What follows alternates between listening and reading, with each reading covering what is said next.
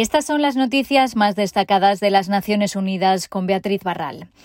Entre 720 y 811 millones de personas pasaron hambre en 2020, unos 118 millones más que el año anterior, según el último informe de la ONU que alerta de que será necesario un esfuerzo tremendo para que el mundo cumpla su promesa de acabar con el hambre para 2030. Aproximadamente uno de cada cinco personas pasaron hambre en África en 2020. Esto representa un aumento de tres puntos porcentuales en un año.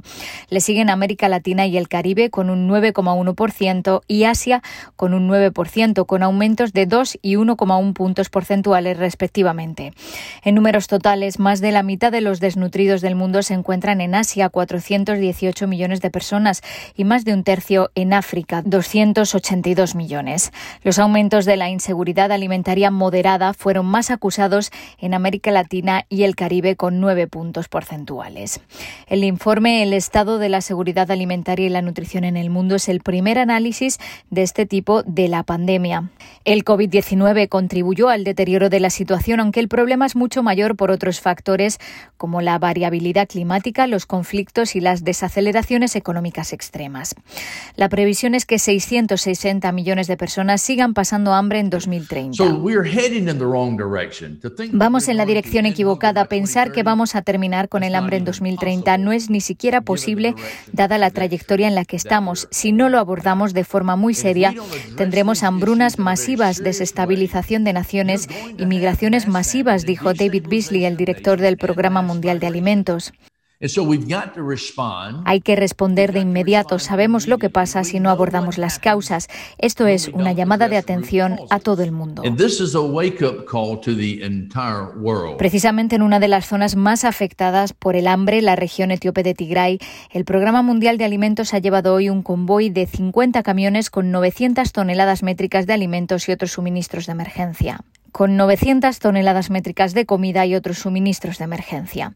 Con casi 4 millones de personas que necesitan ayuda alimentaria de emergencia en Tigray, el programa necesita transportar más de 10.000 toneladas métricas de alimentos y 150.000 litros de combustible cada semana. El programa se congratula de que el gobierno de Etiopía haya autorizado el paso seguro de este convoy a la región de Tigray, dijo el coordinador de emergencias, Tommy Thompson, pero necesitan el doble de este número de camiones que lleguen diariamente y que tarden dos días en lugar de los cuatro actuales si quieren llegar a los millones de personas que necesitan asistencia para salvar sus vidas.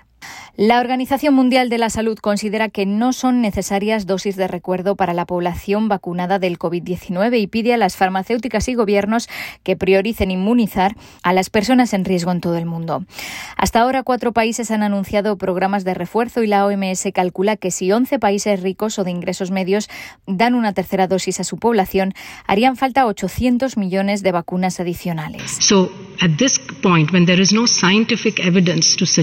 En este momento no hay pruebas científicas de que sean necesarios refuerzos ahora. Hemos visto aumentos de infecciones, pero no de muertes y hospitalizaciones. Puede que tras dos o tres años sí, pero no hay ninguna indicación de que hagan falta después de seis meses, explicaba la científica jefe de la organización, Sumia Swaminathan. La OMS seguirá trabajando con las agencias de salud pública y harán recomendaciones de ser necesario.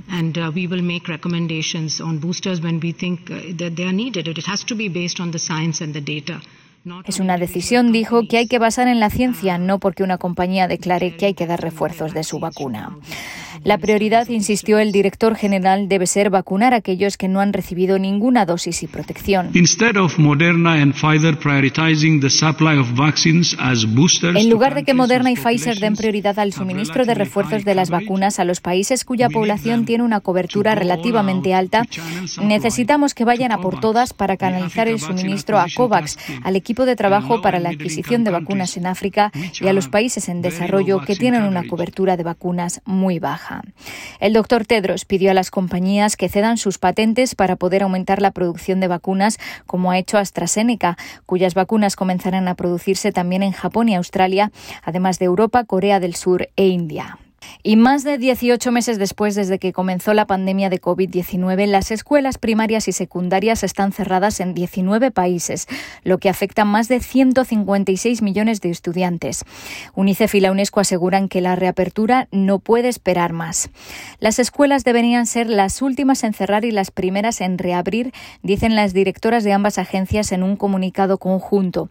Denuncian que los gobiernos han mantenido las escuelas cerradas incluso cuando la situación no lo justificaba. En muchos casos, las escuelas se cerraron mientras que los bares y restaurantes permanecieron abiertos, dicen Henrietta Ford y Audrey Azoulay. Las agencias de la ONU advierten que es posible que nunca se recuperen las pérdidas que sufrirán los niños y los jóvenes por no asistir a la escuela. La reapertura y las clases presenciales no pueden esperar a que los casos bajen a cero ni a que los profesores y alumnos estén vacunados. Hasta aquí las noticias más destacadas de las Naciones Unidas.